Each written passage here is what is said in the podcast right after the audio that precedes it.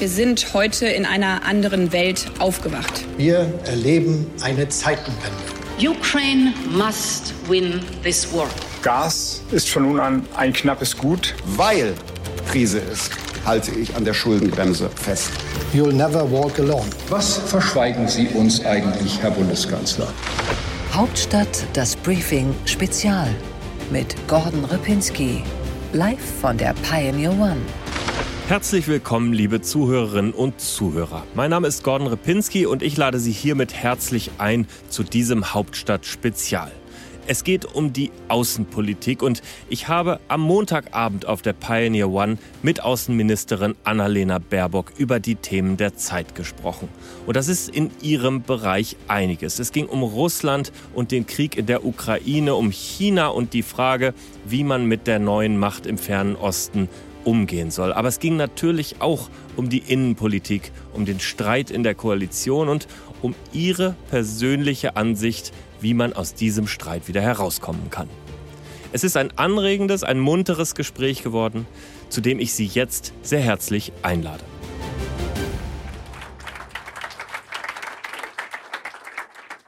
Ja, herzlich willkommen auch von meiner Seite. Annalena Baerbock. Eigentlich sollten wir gestern von einer wunderbaren und sehr weiten äh, Ozeanienreise zusammen zurückgekehrt sein. Immerhin treffen wir uns so ohne Jetlag hier. Ja, das stimmt, ohne Jetlag, aber weiß ich, vielleicht wären wir sonst besser gelaunt. Gestern wäre unsere neue Botschaft auf Fidschi eröffnet worden. So war ich gestern beim Tag der offenen Tür im Auswärtigen Amt. Äh, war auch gut, war auch schön.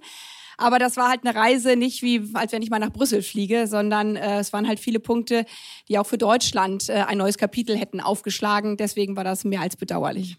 Wir kommen zu den Punkten, aber der Ärger über die Luftwaffe, der war zu spüren. Ist der mittlerweile verraucht oder wünschen Sie sich, dass sich da jetzt mal was ändert, damit das nicht wieder passiert?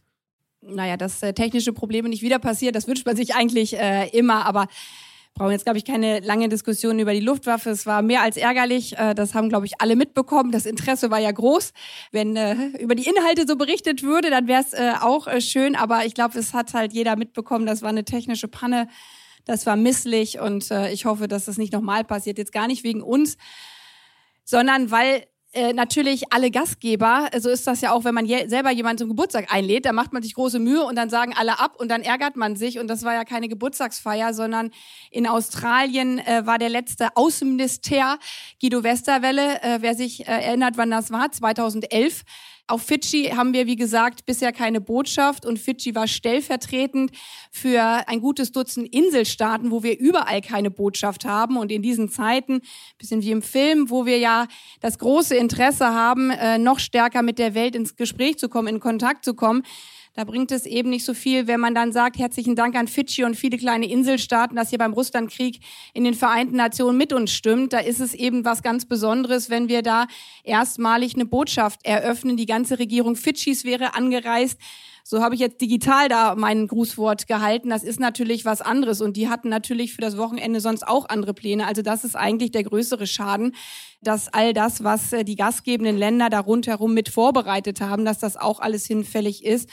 Und wie gesagt, die Gegend liegt ja leider nicht um die Ecke. Normalerweise würde man dann sagen, dann kommen wir im nächsten Monat und holen das nach. Aber so eine Woche im Kalender frei zu machen, das geht halt auch nicht so einfach. Deswegen werden wir das definitiv nachholen. Ich hoffe, Sie können dann auch wieder mitkommen. Aber das wird eben jetzt nicht in den nächsten Wochen äh, einfach so möglich sein. Zu Beginn Ihrer Amtszeit hatten Sie ja angekündigt, dass Sie mehr Linienflüge machen wollen. Ist das vielleicht eine Konsequenz daraus, dass Sie die Reise lieber per Linienflug gleich planen oder ist das unrealistisch? Ja, also wir haben äh, gesagt, dass wir immer gucken, wo es geht und haben dann festgestellt, es geht nicht so oft. Ich meine, da gab es ja auch eine Riesendiskussion darüber. Ich will auch das jetzt nicht so ellenlang. Es gibt sicherlich wichtigere Themen auf der Welt. Aber es ist halt so, um ihm einen kleinen Einblick äh, zu geben. Wenn wir reisen, dann reisen wir, wie gesagt, etliche Journalisten kommen mit. Da wäre äh, die Museumsdirektorin äh, vom Museum Leipzig dabei gewesen, weil wir an den Stand der Ghana in Australien deren Kulturgüter zurückgebracht haben. Das sind also historische Objekte, die ziemlich alt sind. Die gibt man nicht einfach so mal beim äh, Gepäckschalter auf und hofft dann, dass sie heil alle ankommen. Und dann haben wir natürlich auch eine Situation, wenn man da hinfliegt, führt man Gespräche. Und wenn man jetzt gerade zum Beispiel bei so einer Rückgabe ist oder wir sind in einem wichtigen äh, Gespräch mit äh, der Regierungsvertreterin, und dann zu sagen, also in zehn Minuten geht jetzt übrigens mein Flug und wenn ich jetzt nicht einchecke, dann verpasse ich den Flug und dann verpasse ich ja nicht nur den Flug nach Hause, sondern dann verpasse ich den Flug nach Neuseeland. Der nächste geht dann erst am nächsten Tag und dann erreichst du Fidschi nicht mehr. Also die ganze Logistik, die dahinter ist, ist halt anders, als wenn man mal in den Urlaub fliegt und sagt, dann ist es auch ärgerlich, wenn der Flug Verspätung hat. Deswegen ähm, hat das schon Sinn und Zweck, ähm, warum man ähm, da flexibler ist.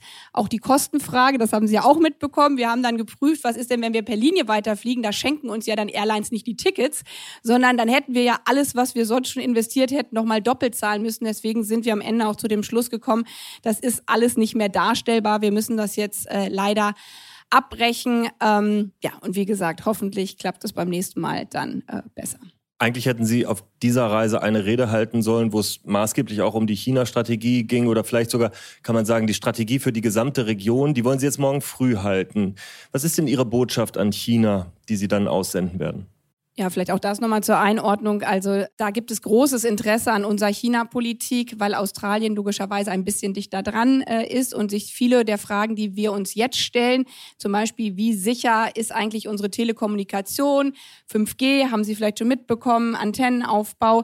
Diese Frage hat man sich in Australien äh, vor rund zehn Jahren gestellt. Das heißt, solche Reisen dienen auch immer dazu, von anderen zu hören, wie habt ihr das gemacht, dass ihr das alles ausgetauscht habt von der Software und diese Länder ist so ein bisschen wie in der im Russland-Situation. Da gab es ja auch Länder wie die Ukraine, aber auch baltische Staaten, die immer wieder gesagt haben, wir haben riesengroße Sorge wir glauben, wir müssen unsere Haltung zu Russland verändern. Und so gab es eben auch in der Vergangenheit Länder wie Australien, Neuseeland, die auch ihre Erfahrungen mit China gemacht haben. Als Australien nämlich dann 5G äh, ausgebaut hat und noch eine andere Entscheidung getroffen hat, hat China erstmal ein paar Dinge sanktioniert und die Wirtschaftsbeziehungen sind erstmal äh, ziemlich runtergefahren worden. Und von der deutschen Politik war bisher so, ja, das finden wir auch ganz interessant, aber es ist halt strategisch nicht so viel gefolgt. Und deswegen war für mich jetzt dort unsere China-Strategie äh, zu präsentieren. Eben nicht nur, wir stellen mal unsere China-Strategie vor, sondern eben auch ein bisschen ein Danke sagen. Danke, dass ihr auf uns vieles hingewiesen habt, wofür wir dann von euch äh, lernen konnten, deutlich machen, dass die China-Strategie für uns eben nicht nur ist, zu analysieren, welche Risiken, welche Abhängigkeiten haben wir, sondern um uns aus manchen Abhängigkeiten zu befreien, zum Beispiel Lithium, das ist ja mittlerweile auch bekannt, Rohstoffe, die wir importieren. Da haben wir eine wahnsinnig hohe Abhängigkeit, über 90 Prozent von China. Wenn man sich das genauer anschaut, kommt eigentlich das Ursprungsprodukt, also der Kernrohstoff aus Australien. Der wird nur dann komplett weiterverarbeitet in China damit wir es dann aus China importieren. Also logische Konsequenz würde man sagen, wenn man nicht so abhängig sein wollte, könnte man ja gleich aus äh, Australien importieren. Da wird es derzeit nur nicht verarbeitet. Und das ist eben der ganz große zweite Teil unserer China-Strategie, dass wir gar nicht darüber reden, was sind unsere Beziehungen nur allein zu China, sondern wie können wir mit anderen Ländern, die vielleicht anderes anzubieten haben, Rohstoffe, unsere Partnerschaft vertiefen. Und wie gesagt, lange war keiner da. Das bedeutet auch, dass man in vielen Bereichen über viele Fragen eben nicht so intensiv gesprochen hat mit Australien. Das haben wir jetzt in der letzten Zeit schon verändert. Und zum Beispiel einige deutsche äh, Unternehmen werden jetzt Lithium-Produktionsstätten, Verarbeitungsproduktionsstätten in Australien aufbauen. Und das wäre zum Beispiel ein so ein Beispiel für die Rede gewesen, deutlich zu machen, wir können gemeinsam, um uns selber besser aus Abhängigkeiten zu befreien, unsere Beziehungen verstärken, unsere Zusammenarbeit verstärken, eine Win-Win-Situation sozusagen für beide Länder. So, jetzt halte ich die Rede morgen digital. Auch das ist was anderes. Wenn ich jetzt hier so digitalen Film hätten Sie hier von mir gesehen, wäre vielleicht auch nur die Hälfte äh, gekommen. Das heißt, die Rede, die ich eigentlich dort vor vielen Thinktankern, vor Journalisten, vor Studierenden gehalten habe, die halte ich jetzt morgen digital und werde dort eben dieses Beispiel, andere Beispiele äh, dann darlegen, was es für uns bedeutet, eben uns resilienter zu machen, unsere Partnerschaften auszuprobieren aufzubauen, uns von China nicht zu entkoppeln. Das macht auch Australien nicht, aber sich zu fragen, wie können wir uns schützen, falls es eine Situation geben könnte, ich rede im Konjunktiv, wo zum Beispiel Rohstoffe als Druckmittel für welche Entscheidung auch immer eingesetzt werden.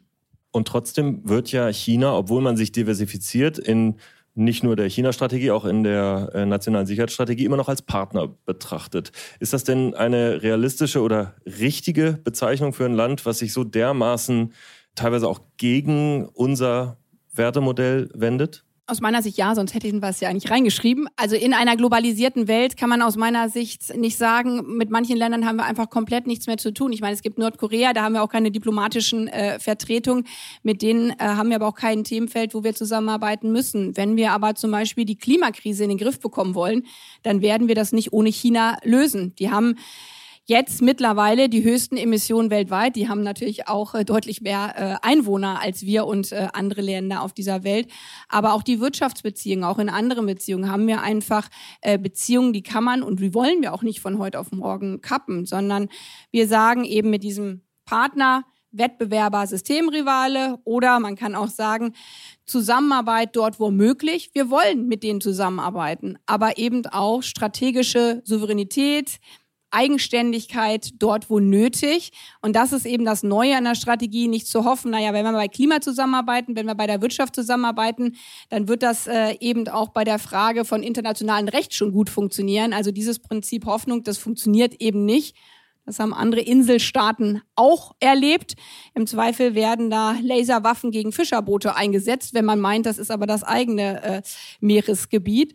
Und äh, dass wir eben dort sagen, wo wir sehen, dass äh, China sich nicht an internationale Regeln hält, die nun mal die Spielregeln von Staaten weltweit sind, dann müssen wir uns auch schützen. Und deswegen eben diese neue Definition, dort, wo es nötig ist, weil wir ansonsten verwundbar sind. Dort müssen wir Abhängigkeiten reduzieren oder eben auch, dort kann es dann keine Zusammenarbeit geben.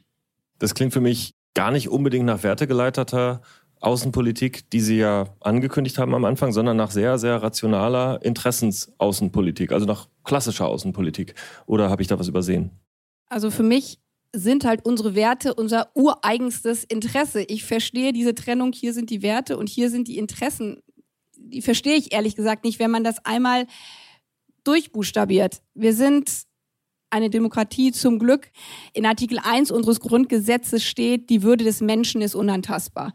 Also dem bin ich verpflichtet, in dem sind wir alle verpflichtet als Regierung. Daraus leitet sich das Regierungshandeln ab. Weiter hinten steht, wir sind eine soziale Marktwirtschaft. Und wenn wir jetzt mal das Wirtschaftliche nehmen, was manche dann sagen, das ist unser Interesse, welches Interesse hat ein deutsches Unternehmen, hat die deutsche Wirtschaft, wir als Volkswirtschaft, dass wir akzeptieren, dass es für unsere Unternehmen klare Regeln gibt, zum Beispiel keine Kinderarbeit, keine Zwangsarbeit.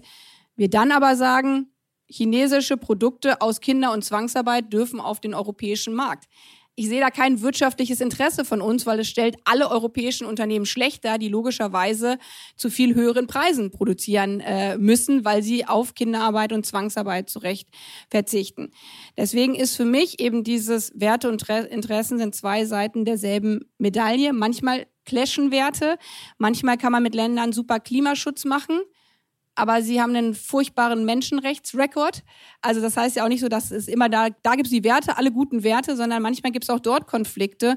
Haben wir auch im Grundgesetz zum Beispiel. Da haben wir auch immer wieder Situationen, wo Grundgesetznormen aufeinanderfallen. Zum Beispiel Religionsfreiheit und Rechte von Kindern, wenn man das nimmt. Nehmen wir über Kopftuch oder über Beschneidung reden. Nicht, dass wir jetzt vielleicht die Debatte hier anfangen. Aber auch da muss man ja abwägen und sagen, okay, was bedeutet das eine Grundrecht, was bedeutet das andere Grundrecht? Und so ist es für mich auch in der Außenpolitik. Und was ich damit gemeint habe zu Beginn ist, dass wir aus meiner Sicht manchmal nicht darüber geredet haben, dass eben diese Werte miteinander im Konflikt stehen, dass Werte im Konflikt auch mit Wirtschaftsinteressen manchmal stehen können.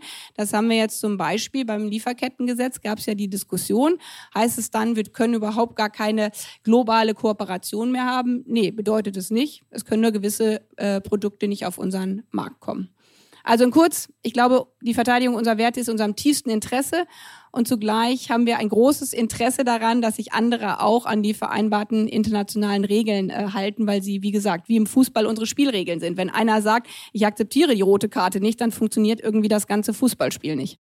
Aber trotzdem, gerade wenn wir nochmal bei dem Thema Diversifizierung von China bleiben, da reist der Bundeskanzler im vergangenen Jahr zum Beispiel nach Vietnam, einer so des, der, der Rising Stars, wenn man so will, der deutschen Außenpolitik, wo man jetzt hofft, neue Märkte zu erschließen. Gleichzeitig äh, hat der vietnamesische Staat hier vor, glaube ich, sechs Jahren äh, einen Staatsbürger auf deutschem Boden gekidnappt und in die Heimat verbracht, wo ihm jetzt ein wahnsinnig langer Prozess droht das ist doch nicht weitergeleitet, wenn man dann jetzt sagt, okay, das vergessen wir jetzt mal, weil wir da eigentlich unsere Diversifizierungsstrategie gegenüber China fahren. Na, aber wer sagt denn, dass wir es vergessen? Also genau das ist der Punkt. Das heißt doch nicht, dass man sagt, äh, wir sprechen jetzt darüber, ob wir miteinander wirtschaftlich kooperieren können, dass man gewisse Themen nicht anspricht. Also es ist ja ein bisschen bei meiner China-Reise so gewesen. Da haben sich ja manche tierisch darüber aufgeregt, dass ich gewisse menschenrechtliche Fragen angesprochen habe. Und für mich ist eben das was, was kein Widerspruch voneinander ist. Ich finde, man kann mit China, mit Vietnam, mit äh, Saudi-Arabien darüber reden, wie wir Wasserstoff ausbauen, äh, wie wir in anderen wirtschaftlichen Bereichen kooperieren. Und dann ist eben die Frage, hat man dann Angst zu sagen, wir wollten jetzt auch noch über den Menschenrechtsfall reden und man sagt es nicht, weil man Angst hat, dann würde ein Wirtschaftsgeschäft vielleicht nicht äh, fliegen dann würde ich sagen, das wäre eben keine wertegeleitete Außenpolitik. Wenn man dann sagt, und so mache ich das oft, wenn ich in Ländern bin, zu sagen, wir wollen gerne mit euch weiter kooperieren.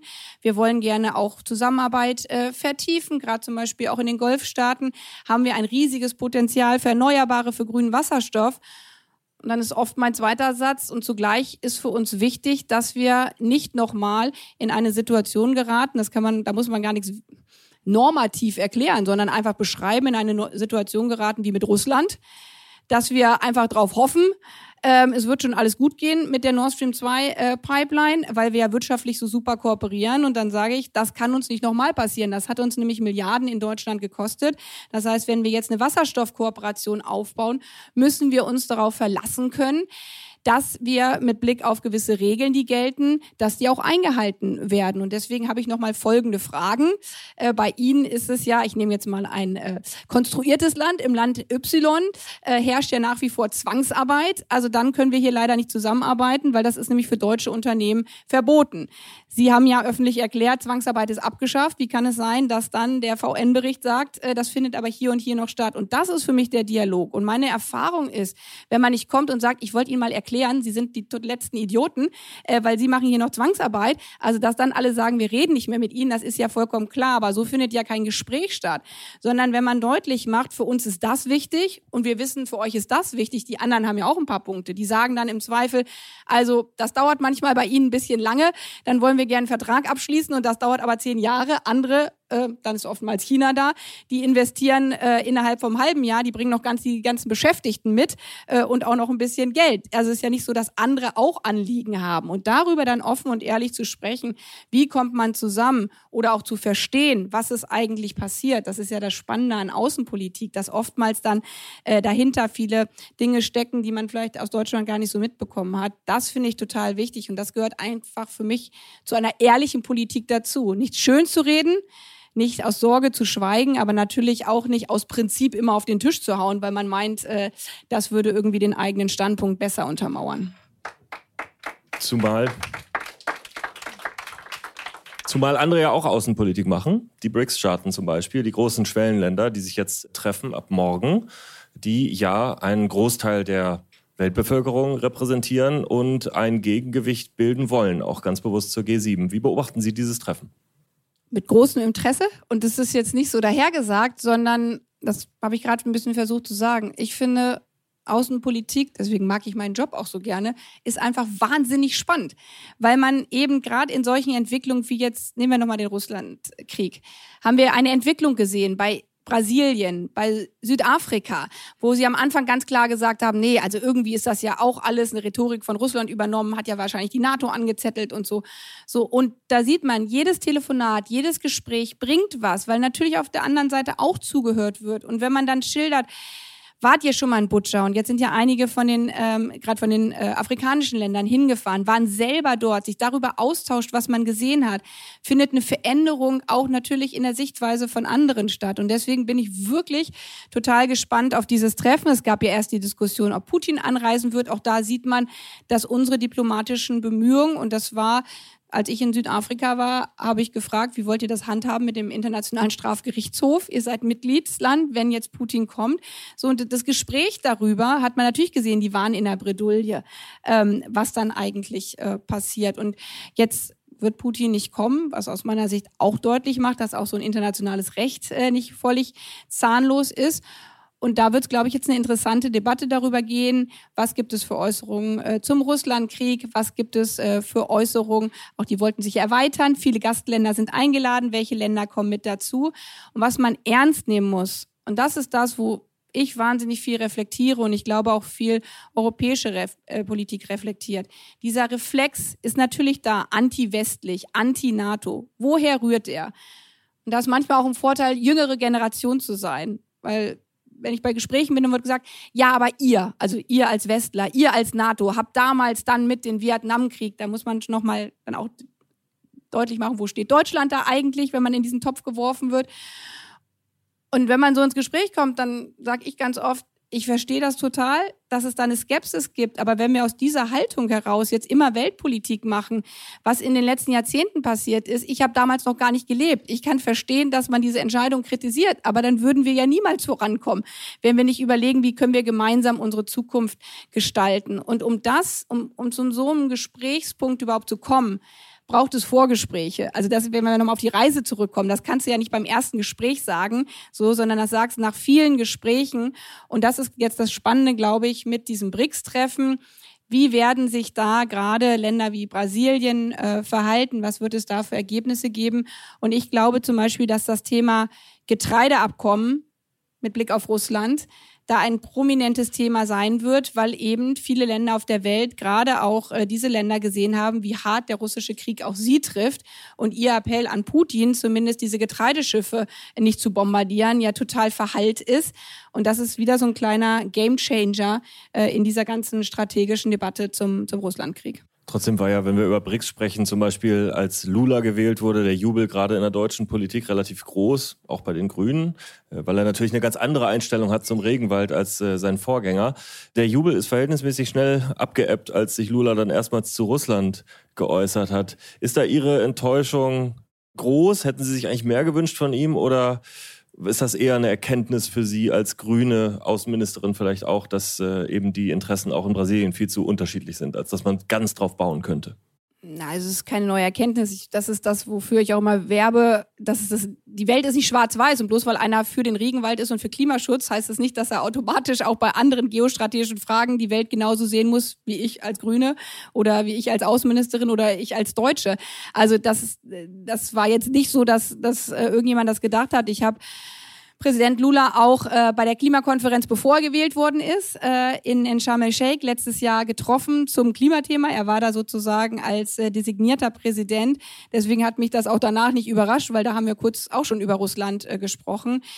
Da ist wieder auch für mich sichtbar, ich meine, Europa, Russland auch, ist halt weit weg. Und er war damals noch nicht wieder Präsident und aus der internationalen Politik auch ein Stück raus. Und unsere, unsere Vorstellung, weil der Russlandkrieg uns, weil er direkt vor unserer Tür ist und wahnsinnig viel natürlich Auswirkungen auf uns hat, ist das das Top-Thema Nummer eins.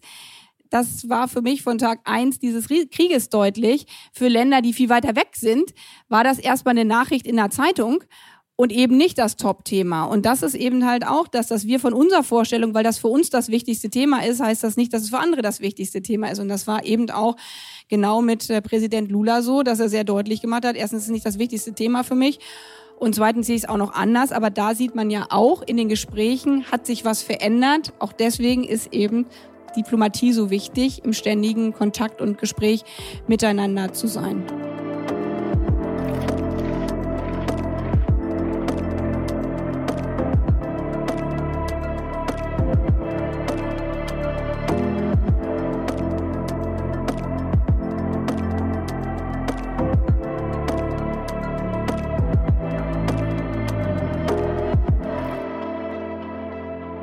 Kommen wir im Angriffskrieg von Russland in so eine Phase, wo man das Gefühl hat, vielleicht ist es das erste Mal so, dass sich gar nicht mehr so wahnsinnig viel verschiebt. Wir wissen es natürlich noch nicht, aber es könnte ja sein. Und glauben Sie nicht, dass aus dieser Analyse heraus das, was diese BRICS-Staaten so oft sagen, oder viele von denen zumindest, nämlich, die sollen sich jetzt mal an einen Tisch setzen und einen Frieden verhandeln miteinander, so hört man es ja von Südafrika, von Brasilien auch immer, ähm, dass das nicht mehr und mehr auch die Stimmung in der deutschen Bevölkerung trifft und dass es gerade das die deutsche Außenpolitik oder Verteidigungspolitik mit Bezug auf äh, Ukraine noch viel schwieriger macht in Zukunft? Nein, glaube ich nicht. Jedenfalls, äh, weiß ich, kann mir hier auch noch mal ja ein paar Stimmen gleich hören. Ähm, ist, das ist nicht, was ich erlebe, weil ich meine, um es wieder ganz platt zu sagen, die Menschen sind ja nicht blöd. Also äh, wenn man dann Zeitung liest, liest und hört man ja, und das ist ja weltweit so, das, was da in der Ukraine passiert.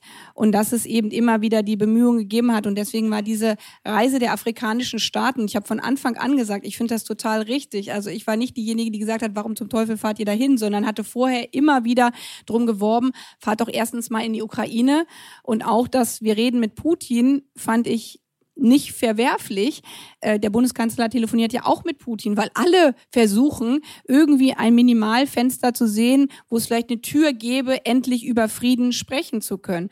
Und das, was dann dieser Besuch ja gezeigt hat, dass eben äh, die äh, Staats- und Regierungschefs oder Außenministerinnen und Außenminister, die da waren, eben von Putin live gehört haben. Ja, das waren unsere Angriffe, als ihr in Kiew wart. Also vorher hatten, das habe ich gerade auch äh, noch mal gehört, meine senegalesische Kollegin war ja auch da. Die hatten noch gedacht, das wäre vielleicht ein Zufall gewesen, dass sie, als sie gerade in Kiew waren, äh, als afrikanische Delegation, dass plötzlich Raketenangriffe äh, dort waren. Und Putin hat dann, als sie in St. Petersburg waren, äh, gesagt, nö, das waren wir. Galt zwar nicht euch, aber äh, ja, und deswegen sind einzelne dieser Narrative, die es immer auch gab, schon allein dadurch gebrochen worden, dass es eben andere Länder auch gehört haben oder in Butscha gesehen haben, was dort passiert ist. Und das lässt eben niemanden kalt. Und ich glaube, wie gesagt, ich weiß nicht, wie es Ihnen geht, aber zugleich sieht man eben, dass das das Brutale an diesem Krieg ist. Wenn man jetzt einfach sagen würde, die Ukraine sollte aufhören zu kämpfen oder wir liefern keine Waffen mehr, das war ja auch am Anfang des Krieges der ganz starke Appell von anderen Ländern, ihr dürft keine Waffen liefern dass sie gesehen haben, wenn sie selbst friedlich in einem friedlichen Kiew sind. Ich meine, Kiew ist ja in normalen Stunden so, äh, da scheint die Sonne, die Leute äh, fahren mit dem äh, Boot oder sitzen in Cafés, ja, und dann plötzlich gehen die Sirenen los und es schlägt eine Rakete neben einen ein. Und wenn man das selber gesehen hat, sieht man ja, dass wenn jetzt wir aufhören würden, Waffen zu liefern und sie sich nicht mehr verteidigen können, würden diese Raketen eben nicht äh, zum Großteil abgefangen werden durch deutsches Iris-T, sondern sie würden alle einschlagen und im Zweifel die, die Menschen treffen. Und ähm, daher, solange es eben von russischer Seite kein Stopp dieser Angriffe äh, gibt, gibt es auch keine äh, Möglichkeit, äh, diese militärische Unterstützung äh, zu beenden. Es sei denn, man sagt, okay, dann ist auch egal, dann wird die komplette Ukraine eingenommen. Nur was das bedeuten würde, wenn alle Menschen, die noch in der Ukraine sind, auch noch alle nach Europa fliehen würden und was das für Moldau bedeuten würde. Also wie gesagt, die meisten Länder auf dieser Welt, auch Südafrika und andere, sehen genau auch das. Sie sagen, ihr Weg ist ein anderer mit Putin. Ich finde das total gut. Lasst uns zuerst über die entführten Kinder reden. Lasst uns über das Getreideabkommen reden. Das verstärken die jetzt als ihre diplomatischen äh, Bemühungen. Ich habe das voll und ganz unterstützt, weil meine Haltung ist, wenn Putin noch nicht mal bereit ist, Kinder, die er gekidnappt hat, aus Waisenheim entführt hat oder aus Ferienlagern oder von Familien einfach weggenommen hat, wenn er noch nicht mal bereit ist, diese Kinder zurückzugeben, wie soll man dann sagen, man soll jetzt mal darauf vertrauen, äh, dass wenn die Ukraine sich nicht verteidigt, er dann schon nicht mehr ähm, bombardieren würde. Also ich glaube, das ist eigentlich jedem sichtbar geworden.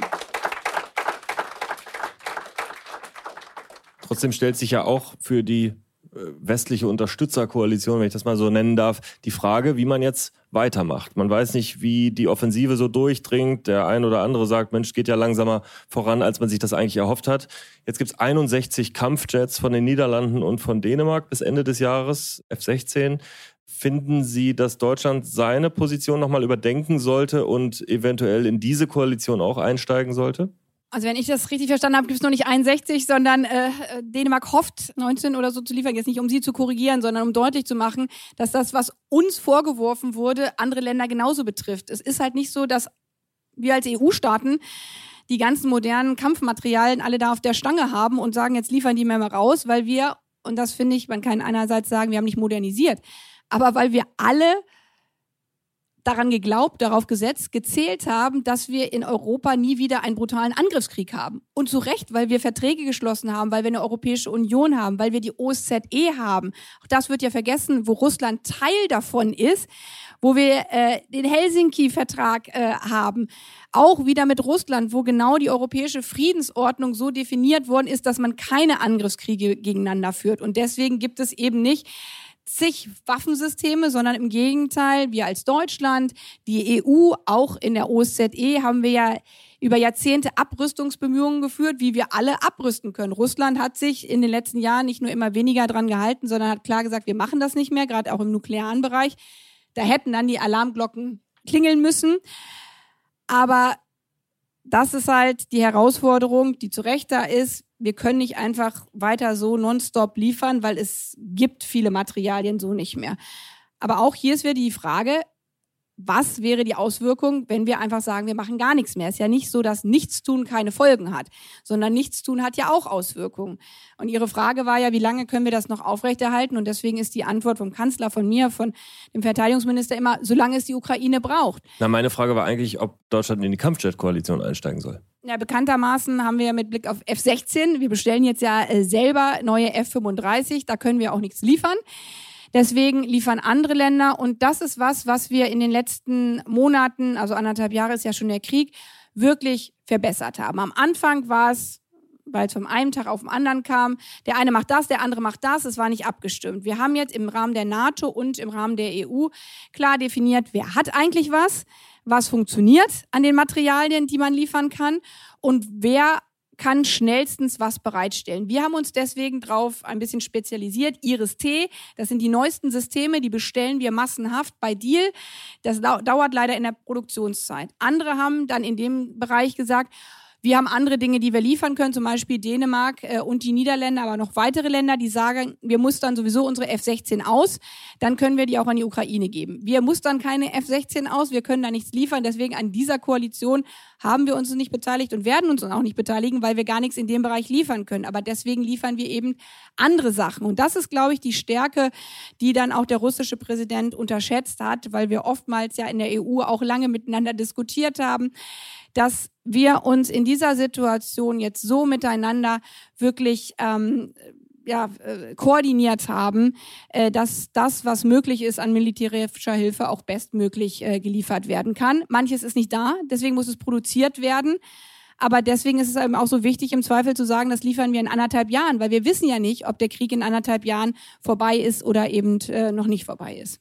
Was ist denn für Sie ein perspektivisches Ende dieses Krieges? So wie er heute nach ungefähr anderthalb Jahren steht? Das weiß ich nicht.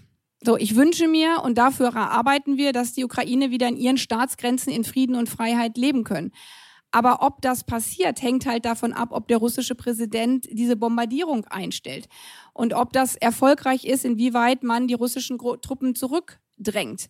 Was ich aber weiß, ist, dass wir das weiter unterstützen, solange die Ukraine sich natürlich im Rahmen des internationalen Rechts, im Rahmen des Rechts auf Selbstverteidigung verteidigt und solange die Ukraine unsere Unterstützung braucht und will. Und ob das jetzt noch ein halbes Jahr, ein Jahr oder wie lange auch immer dauert, das kann keiner vorhersehen.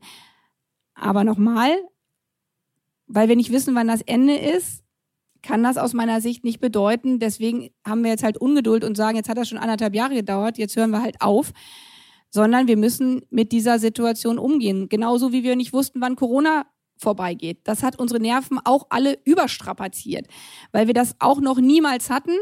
Dann haben wir Maßnahmen ergriffen, davon waren manche richtig, manche waren vielleicht eher weniger richtig.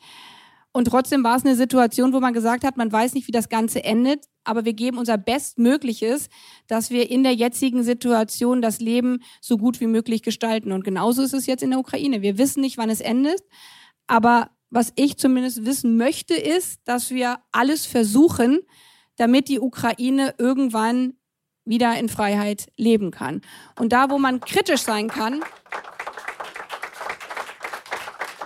ist, glaube ich, wenn man selber spürt, wir tun nicht alles, aus was für Gründen auch immer, weil es zu anstrengend ist, weil man in der Öffentlichkeit so viel Kritik bekommt, weil man in einer Koalition so viel streitet oder weil man aus Sorge dessen, dass eben diese lange Durchstrecke irgendwie nach außen öffentlich ist, dann nicht alles tut. Das ist für mich eigentlich der Gradmesser. Sich immer wieder selber zu fragen, tun wir alles nach bestem Wissen und Gewissen und nicht ist alles erfolgreich, äh, weil wenn man nur eine 100% Erfolgsgarantiechance haben will, das ist in jedem Unternehmen so, dann wird man, glaube ich, die wichtigste Erfindung äh, eines Unternehmens niemals äh, machen.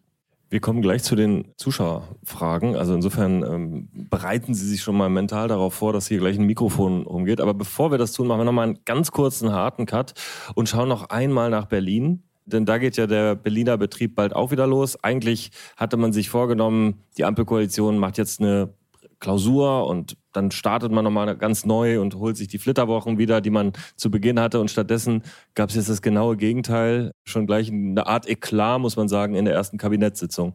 Was ist da schiefgelaufen? Dass man sich offensichtlich nicht einigen konnte. Und dann führt es und dann führt das noch vor dem Moment, an dem man eigentlich neu starten sollte, zu einem demonstrativen Veto einer grünen Ministerin im Kabinett, also wirklich zu einem Clash, den dieses Kabinett unabhängig von der Ampelkoalition lange nicht gesehen hat? Also, dass wir in dieser Situation sehr viele Diskussionen haben, das äh, haben wir ja in den ganzen letzten Monaten schon gesehen. Ich will das jetzt nicht schönreden, aber ich will ein bisschen versuchen zu erklären. Wir sind in einer Situation, wo wir direkt aus Corona rauskommen. Wir sind in einer Situation, wo wir seit anderthalb Jahren einen Angriffskrieg in Europa haben. Wir sind in einer Situation, wo wir eine Schuldenbremse in der Verfassung haben, die öfter mal ausgesetzt äh, worden ist, wo im Koalitionsvertrag vor dem Angriffskrieg vereinbart worden ist, diese Schuldenbremse gilt. Deswegen will ich darüber jetzt auch gar nicht weiter reden. Aber diese Schuldenbremse legt uns halt sehr, sehr große äh, Zügel an, die in einer Situation, wo wir in einem ähm, Betrag von rund 20 Milliarden Euro Unterstützungsleistung für die Ukraine geben, eben andere Spielräume eingeschränkter sind, wo wir die Nachfolgen von Corona mit Wirtschaftshilfen, die wir damals hatten, eben auch eingeschränkter äh, sind, wo wir in einer wirtschaftlichen äh, Situation sind, dass wir kein Wirtschaftswachstum haben und zugleich aber Investitionen in Infrastruktur tätigen müssen, weil sie über 30 Jahre nicht getätigt worden sind, sei es Internet, äh, sei es die Frage von Mobilität oder grüne Transformation.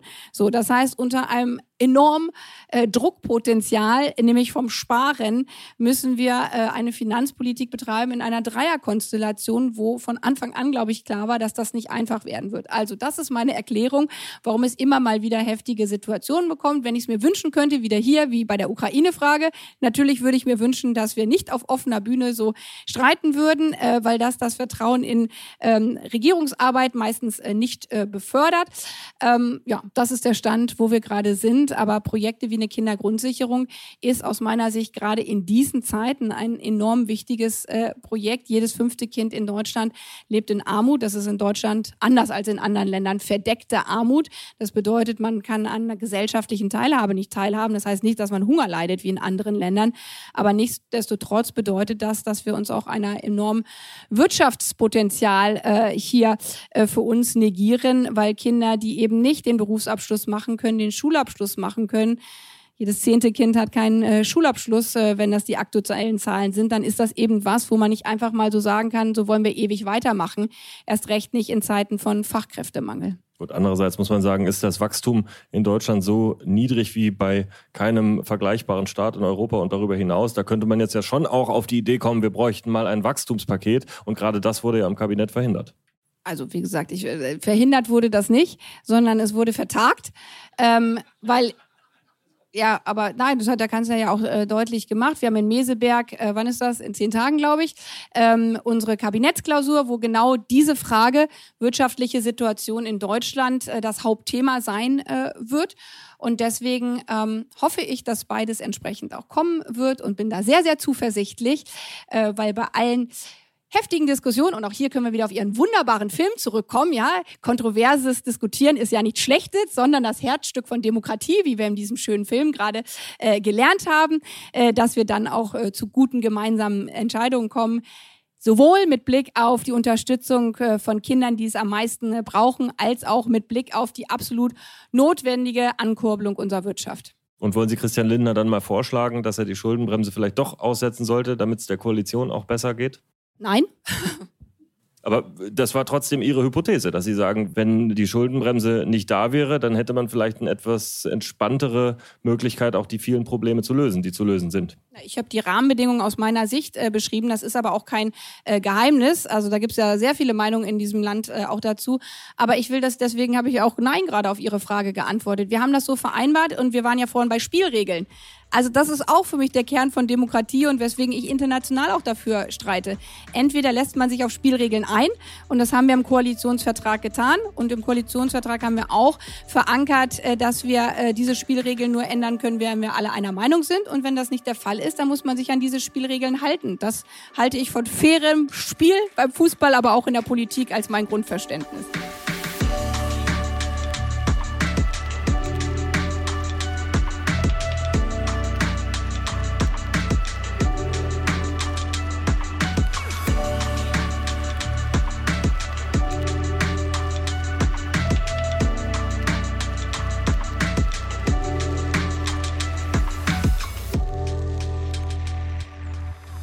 Annalena Baerbock, vielen Dank bis hierhin. Wir sind bei weitem nicht durchgekommen bei den Themen.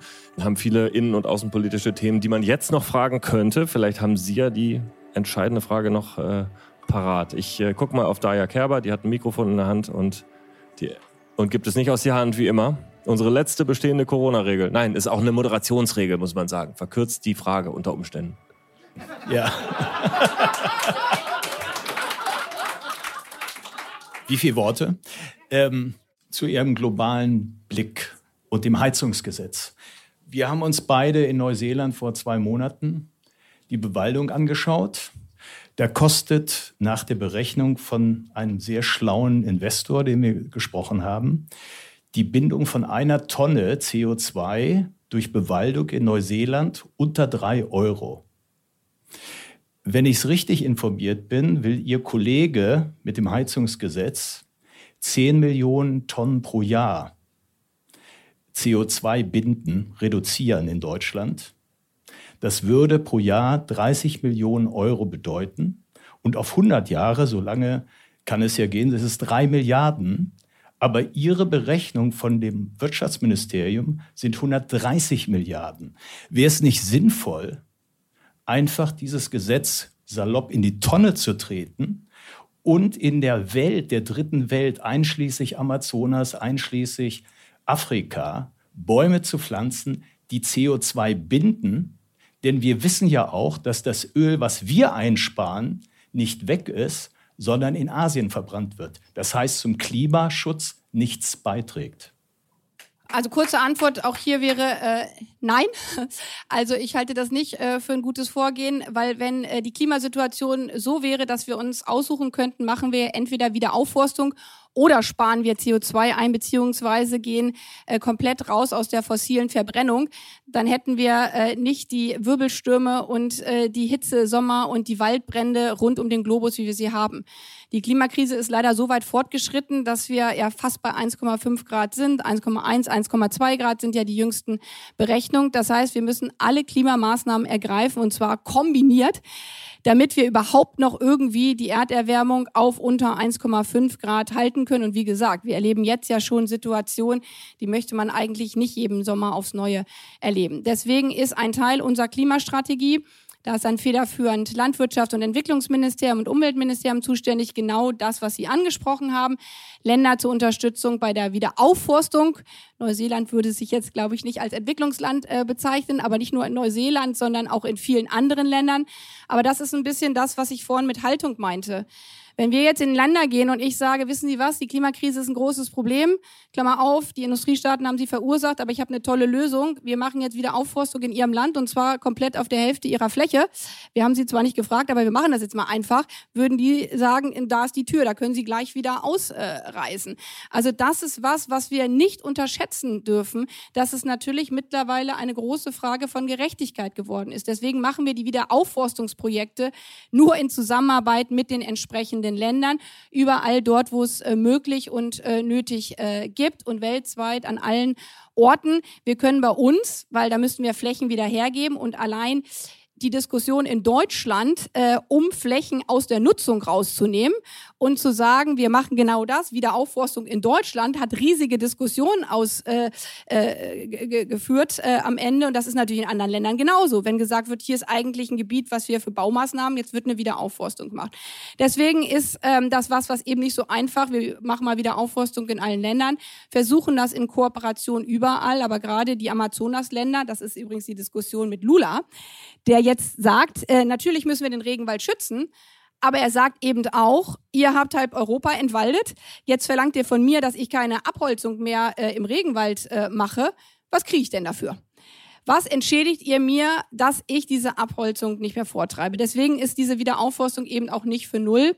Und es ist die Kombination dessen Wiederaufforstung, Erhalt von Regenwald überall dort, wo möglich. Aber wie gesagt, natürlich braucht es zum Teil auch Kompensation.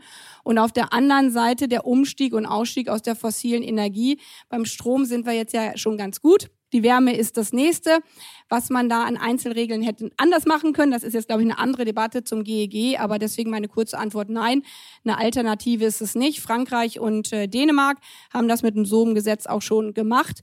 Und wenn das Öl jetzt bei uns eingespart wird, das sind ja die ganzen Klimakonferenzen, darüber reden wir mit China, dass es eben nicht dazu führt, dass andere Länder es dann massiv verbrauchen, sondern dass die sich genauso an Ausstiegspläne halten, äh, wie wir das auch tun. Und das findet auf der Welt weltweit gerade statt. Die größten Solarparks, die größten erneuerbaren Projekte entstehen in den Golfstaaten, äh, die entstehen in Ländern wie in China, weil die natürlich auch voll drauf setzen, wenn der Ausstieg aus fossilen dann irgendwann kommt, dann wollen sie ganz vorne mit dabei sein. Und wir versuchen eben mit unseren Technologieinvestitionen, dass Deutschland äh, in dieser nächsten Phase äh, der grünen Industrie auch noch vorne mit dabei ist.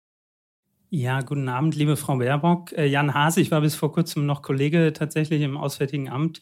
Erstmal vielen Dank, dass Sie da sind heute Abend.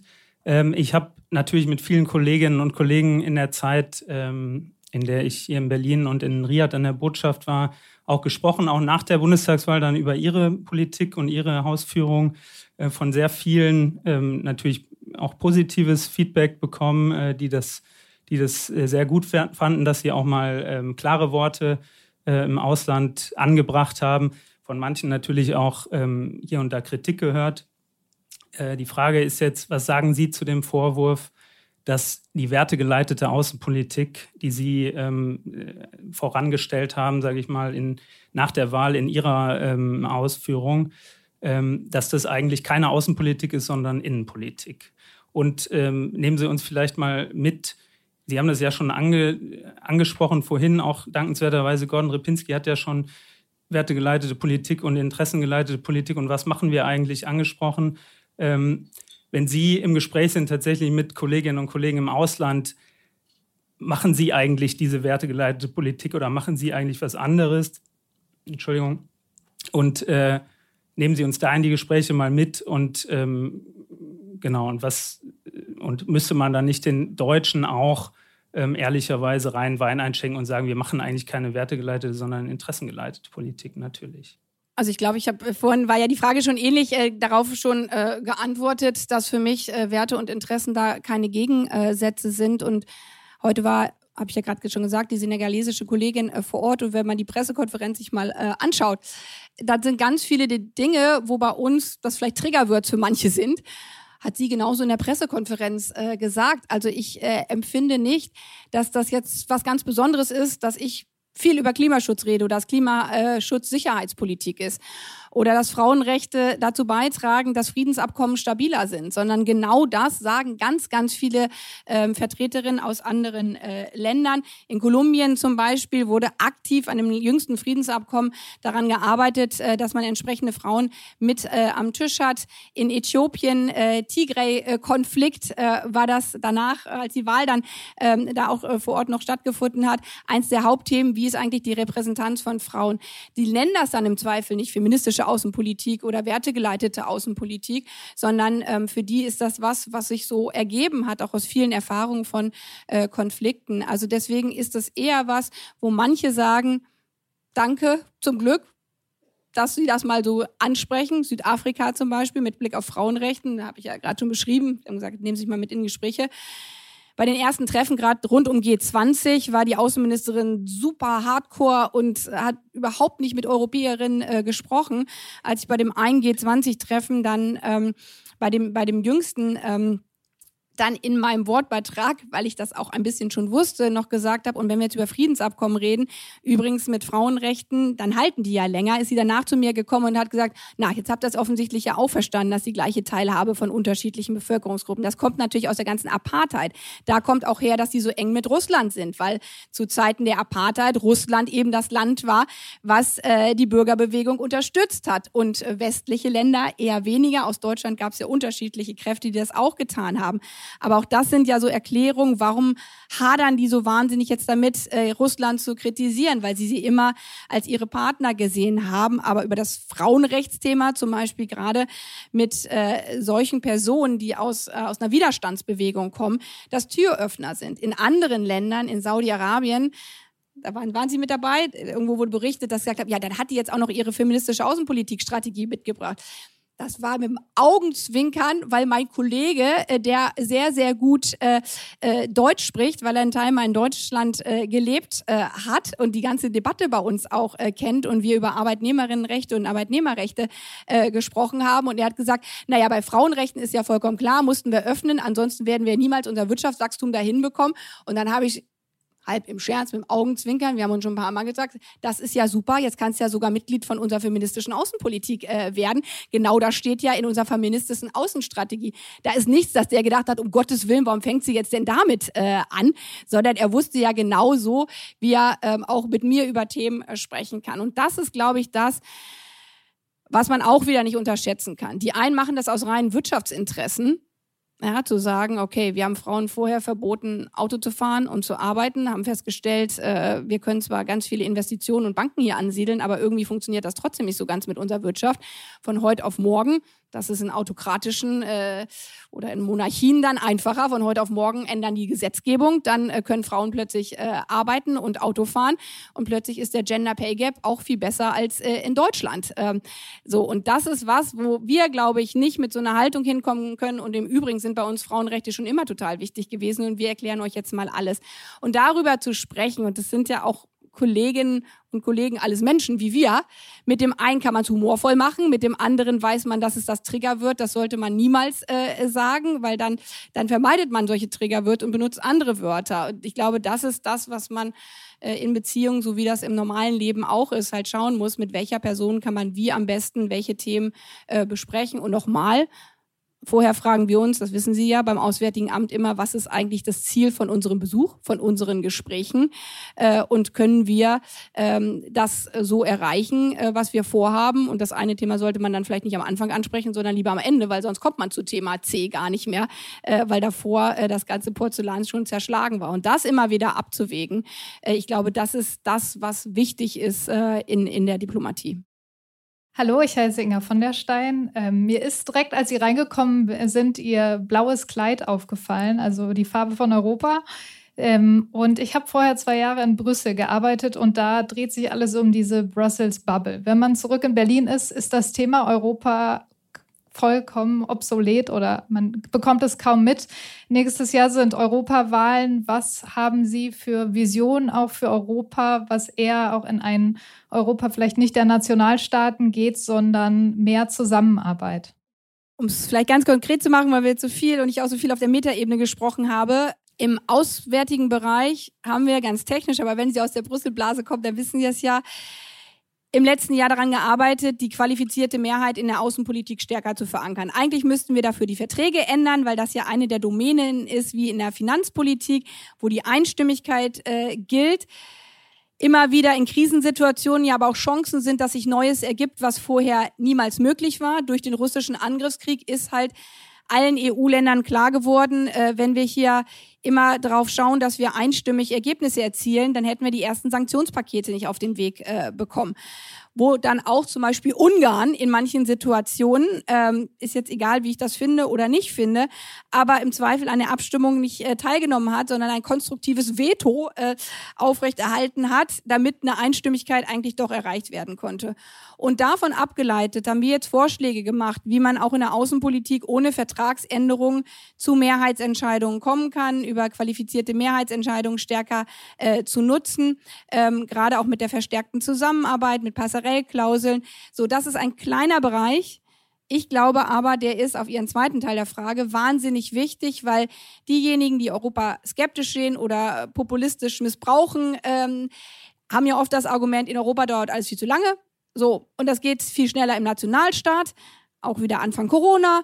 Ja, in autokratischen Regimen ist das einfach ganz einfach. Da sagt einer, so geht's jetzt und das machen wir jetzt. Und dagegen zu halten, dass nicht nur Demokratien, sondern dass auch die Europäische Union als äh, Gemeinschaft der Demokratien, als äh, gemeinsames europäisches Haus in der Lage ist, in schwierigen Momenten Entscheidungen zu treffen. Ich glaube, das ist vor der Europawahl wichtig und deswegen habe ich zum Beispiel, Sie wollen ja auch ein bisschen Innenpolitik äh, an, ansprechen, ähm, habe ich zum Beispiel äh, mit Blick auf die GEAS-Entscheidung, die keine einfache war, war das für mich einer der Hauptgründe äh, zu sagen, wir können dieses schwierige Migrationsthema nicht äh, rechtspopulistischen Parteien überlassen, die sagen, guck doch mal, alle demokratischen Parteien kriegen das nicht hin, sondern wir müssen bereit sein, auch zu schwierigen Kompromissen, weil wenn wir gar keine Lösung und Antworten haben, dann schadet das äh, insbesondere äh, der europäischen Idee und der Europäischen Union. Und Ihrer Teil der Frage war ja, ist Außenpolitik bei mir äh, innenstaatlich äh, motiviert oder auch wertegeleitete Außenpolitik? Auch hier ist es so, wie will man das voneinander trennen? Der russische Angriffskrieg ist außenpolitisch. Er hat aber einen enormen Einfluss auf unsere Innenpolitik, was wir gerade hatten mit unserem Haushalt, mit all den Entscheidungen, mit unserer Wärmeversorgung im Winter. Da kann man nicht sagen, das ist Außenpolitik und das ist Innenpolitik, sondern es zeigt sich, glaube ich, eher, dass es eine Weltinnenpolitik gibt, dass alle Krisen dieser Welt irgendwann auch bei uns ankommen und dass zugleich wir die großen Krisen auch national eigentlich nur gemeinsam europäisch, international äh, lösen können wie schwer es Großbritannien gerade fällt und wie deren wirtschaftliche Situation aussieht, das hat man ja, glaube ich, aller Tage immer wieder ähm, erlebt. Und ich habe im Scherz schon zu meinem britischen Kollegen immer mal wieder gesagt, naja, und am Ende dieses Krieges werdet ihr dann irgendwann wieder Mitglied äh, der EU äh, sein, weil auch die Stärke Verzahnung innerhalb der EU mit Blick auf die Antworten aus diesem Russlandkrieg gerade, glaube ich, für Großbritannien sehr, sehr deutlich wird, wie sehr es auch da schmerzt, äh, nicht mehr Teil der europäischen Familie zu sein. Äh, Dominik Bayer, mein Name. Hallo, erstmal vielen Dank für den Vortrag. Ich beeile mich. Ähm, auf dem afrikanischen Kontinent werden bis 2100 äh, 4 Milliarden Menschen leben. Afrika ist schon heute ein äh, unverzichtbarer Partner in vielen Bereichen, wie in der UN, wie in, bei Fachkräfte, wie äh, Ressourcen auch. Ähm, China schafft jetzt schon Fakten mit der One Belt One Road Initiative. Äh, deshalb die Frage, welche zwei strategischen Visionspunkte sehen Sie in den nächsten zehn Jahren, äh, um die Zusammenarbeit mit den afrikanischen Ländern zu stärken? Und welche Rolle, wenn wir viel über Werte, wertorientierte Außenpolitik reden, welche Rolle spielt die Aufarbeitung unserer Kolonialgeschichte mit vielen afrikanischen Ländern in diesem Zusammenhang? Danke. Den zweiten Teil nehme ich auch nochmal wieder separat, weil das ein ganz äh, anderes großes Themenfeld äh, aufmacht. Wenn Sie jetzt sagen, äh, nur zwei Bereiche ähm, nennen, dann ist mit Blick äh, auf den ersten Teil unsere Klimaaußenpolitik. Das zentrale Thema von afrikanischen Ländern, wenn ich mit denen spreche, ist Klima. Wenn Sie den ganzen Sahel anschauen, 50 Grad ist da Standard. Die können die Böden nicht mehr äh, bewirtschaften. Die Konflikte, die zum Teil zwischen ähm, äh, Viehtreibern und äh, Bauern sind, ist um diesen letzten fruchtbaren Boden. Und überall, wo man hinkommt, ist die Klimakrise ist unsere größte Sicherheitssorge äh, dieser Zeiten. Und die Zusammenarbeit mit denen in dem Bereich ist für sie lebensnotwendig. Das ist äh, der eine große Bereich und anderer, um es nochmal ein bisschen konkreter zu machen, vielleicht aktueller auch, da sein, wenn andere uns brauchen. Mein Hauptappell im letzten Jahr, wenn ich immer rund um die Welt telefoniert habe, wir brauchen euch. Die europäische Friedensordnung ist unter Beschuss im wahrsten Sinne des Wortes mit dem russischen Angriffskrieg. Wir brauchen eure Stimme bei den Vereinten Nationen. Ganz oft war, und wo wart ihr, als wir euch bräuchten? Bei den Houthi-Angriffen auf äh, Saudi-Arabien oder auch auf VAE, äh, bei aber auch vielen afrikanischen Fragen und Konflikten. Und deswegen ist jetzt, um es aktuell zu machen, mit Niger zum Beispiel, in der Situation, Niger ist eines der ärmsten Länder der Welt, die Klimakrise haut da richtig rein. Das war eine kleine fruchtbare Demokratie. Als ich da zu Besuch war, hat der Präsident gesagt, das Wichtigste, passt auch zu Ihrer Frage, ähm, Geburtenrate, ist dass ich die Mädchen in die Schule bringen äh, muss, sind wir wieder beim Thema übrigens Frauenrechte. Äh, wir kriegen die Geburtenrate nur runter, wenn die Mädchen in die Schule äh, kommen können. Und wir haben jetzt eine Frau, acht Kinder. Und hat gesagt, und das Problem sind aber die Männer, nämlich da ist ein Mann 24 Kinder, weil er im Zweifel äh, drei Frauen hat.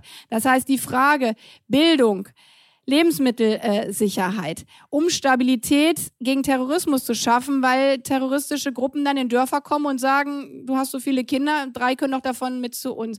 Und jetzt in dieser Situation, wo, deswegen war die Senegalesin auch äh, heute hier, eben Nachbarländer sagen, wir haben riesengroße Sorge, dass dieser Putsch weitere Putsche in Nachbarländern nach sich äh, zieht, dass es Spillover gibt da nicht zu sagen, wir haben gerade andere Probleme, wir haben nicht diesen Russlandkrieg, sondern deswegen haben wir so deutlich gemacht, wir stehen hinter ECOWAS, der Regionalorganisation der dortigen Staaten. Wir haben die Sanktionen, die ECOWAS mit auf den Weg gebracht hat, äh, mit unterstützt, werden eigene selber machen. Und wir versuchen eben auf allen Wegen jetzt dafür zu sorgen, dass der legitime Präsident äh, wieder ins Amt kommen äh, kann. Und da eben da zu sein und nicht zu sagen, das ist jetzt nicht unser Problem. Und im Zweifel kann man auch sagen, wir haben schon genug Probleme und militärisch haben wir auch Sorge.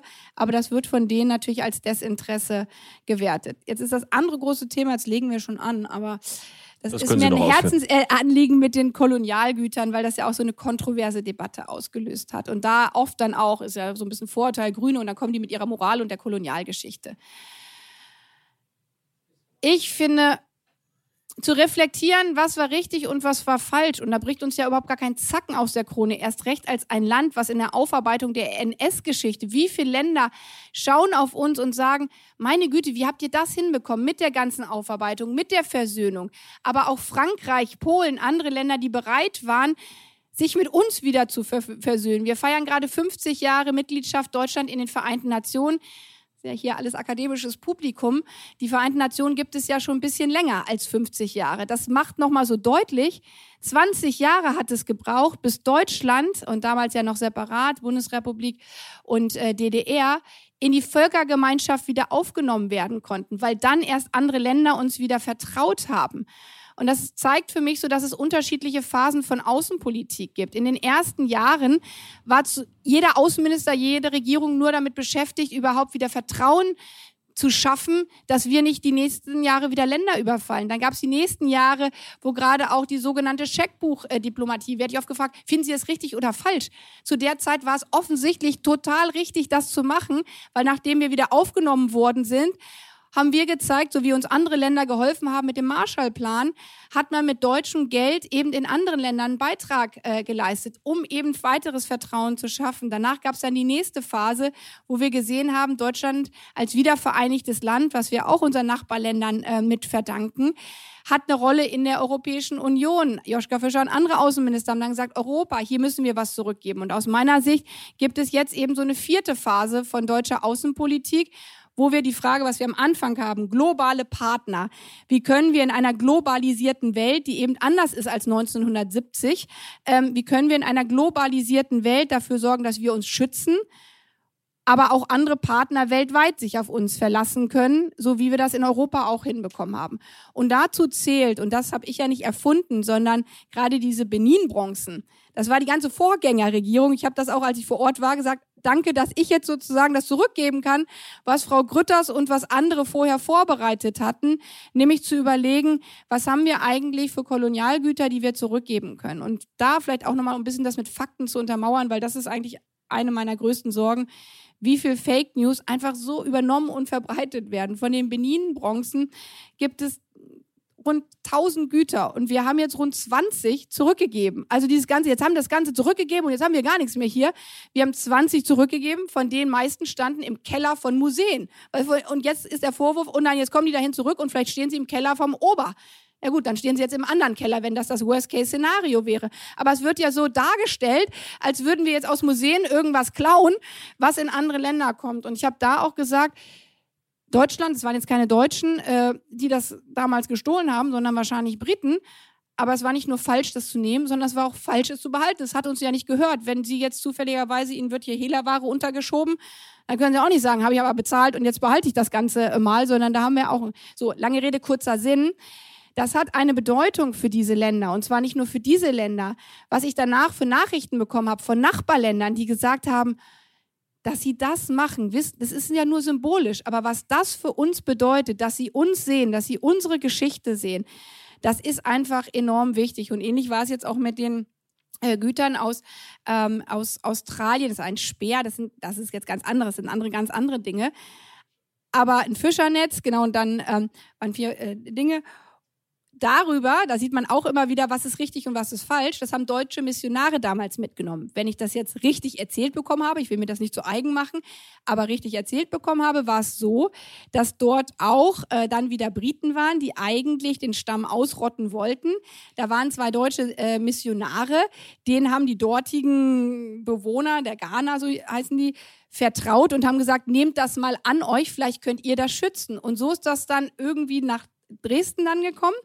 Und ähm, dann wurde es da behalten.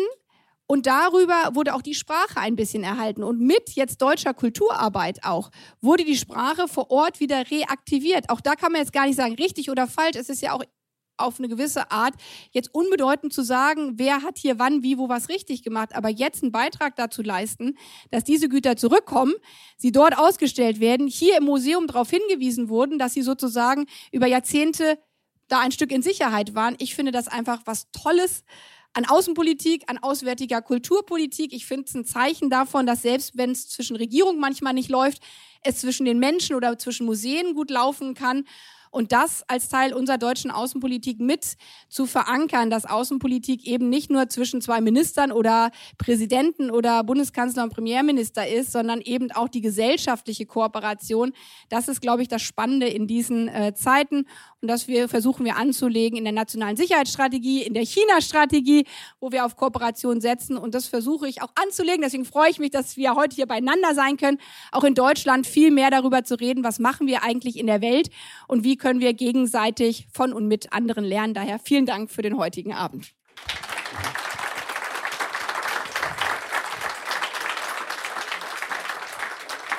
Ist ja schon, glaube ich, das dritte Gespräch, was wir hier auf der Pioneer One geführt haben. Ich bin immer wieder fasziniert, wie Sie Ihr eigenes Interview abbinden. Ich wollte noch, ich wollte noch zur Kanzlerkandidatur was fragen. Ja, das, äh, dann beim nächsten Mal vielleicht. Frau Baerbock, ich danke Ihnen herzlich für das, für das Gespräch. Ich glaube, wir sind nicht ganz durch alle Themen gekommen. Das ist die äh, Eigenart der Außenpolitik, auch die Eigenart dieser Koalition, dass man da nie äh, zum Ende wahrscheinlich durchkommt. Ich verspreche Ihnen, beim nächsten Interview geht es wieder massiv um die Kanzlerkandidatur. Das wird nämlich dann in Richtung Wahlkampf gehen. Aber Sie haben ja gehört, das wird mir dann vorgeworfen, ja, warum ich Außenpolitik und Innenpolitik zusammen mache. Deswegen sage ich auch Jetzt dann. nicht wieder abbinden. Das mache ich. Ich wollte Ihnen die Antwort schon geben für das nächste Interview, aber gut. Gut, ich danke Ihnen herzlich, äh, Frau Baerbock. Bis zum nächsten Mal. Vielen Dank für die vielen äh, schönen Fragen. Und wir hätten noch ein wunderbares Oberdeck anzubieten. Für ein Glas Wein, für Sie alle, für Sie auch, wenn Sie noch einen Moment Zeit und Lust haben. Ähm, das Wetter ist wunderbar. Spätsommer in Berlin. Schöner kann es nicht sein hier am Oberdeck. Vielen Dank. Dankeschön. Hauptstadt das Briefing Spezial. Live von der Pioneer One.